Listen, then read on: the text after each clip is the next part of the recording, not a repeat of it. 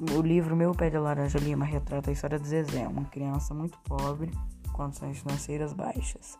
Tem uma vida bastante sofrida. Seu pai é desempregado e sua mãe com um emprego muito longe de casa, que passa a maior parte do tempo nele. Zezé tem o seu amigo imaginário, Pé de Laranja Lima, que vive várias aventuras com ele e passa a maior parte do tempo com ele, que pode ser considerado seu melhor amigo. Zezé tem seu irmão Luiz, que é uma criança que sempre brinca com ele e Zezé sempre conta todas as coisas da sua vida para Luiz. Luiz Zezé tem a sua irmã, que sempre protege Zezé e sempre ajuda ele em tudo. Zezé tem uma vida muito sofrida.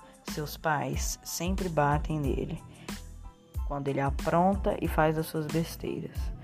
Zezé conhece Portuga, um velho português que ajuda a vida de Zezé dando comida para ele, felicidade, passeios no carro e muita alegria, que muda totalmente a vida de Zezé.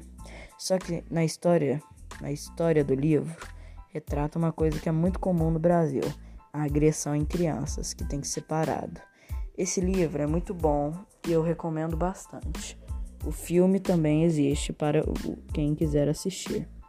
Ele retrata o que acontece muito no Brasil: agressão que tem que obviamente ser parado. É isso.